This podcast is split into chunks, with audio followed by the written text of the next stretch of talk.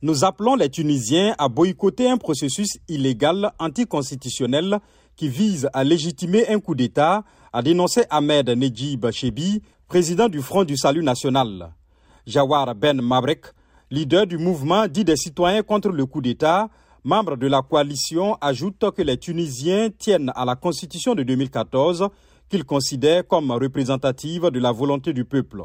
Face aux critiques, le président Kaïs Saïd a publié le week-end une version amendée de son projet initial introduisant la nécessité du respect du système démocratique dans deux articles. L'un porte sur la place de l'islam et l'autre sur de possibles restrictions aux droits et libertés.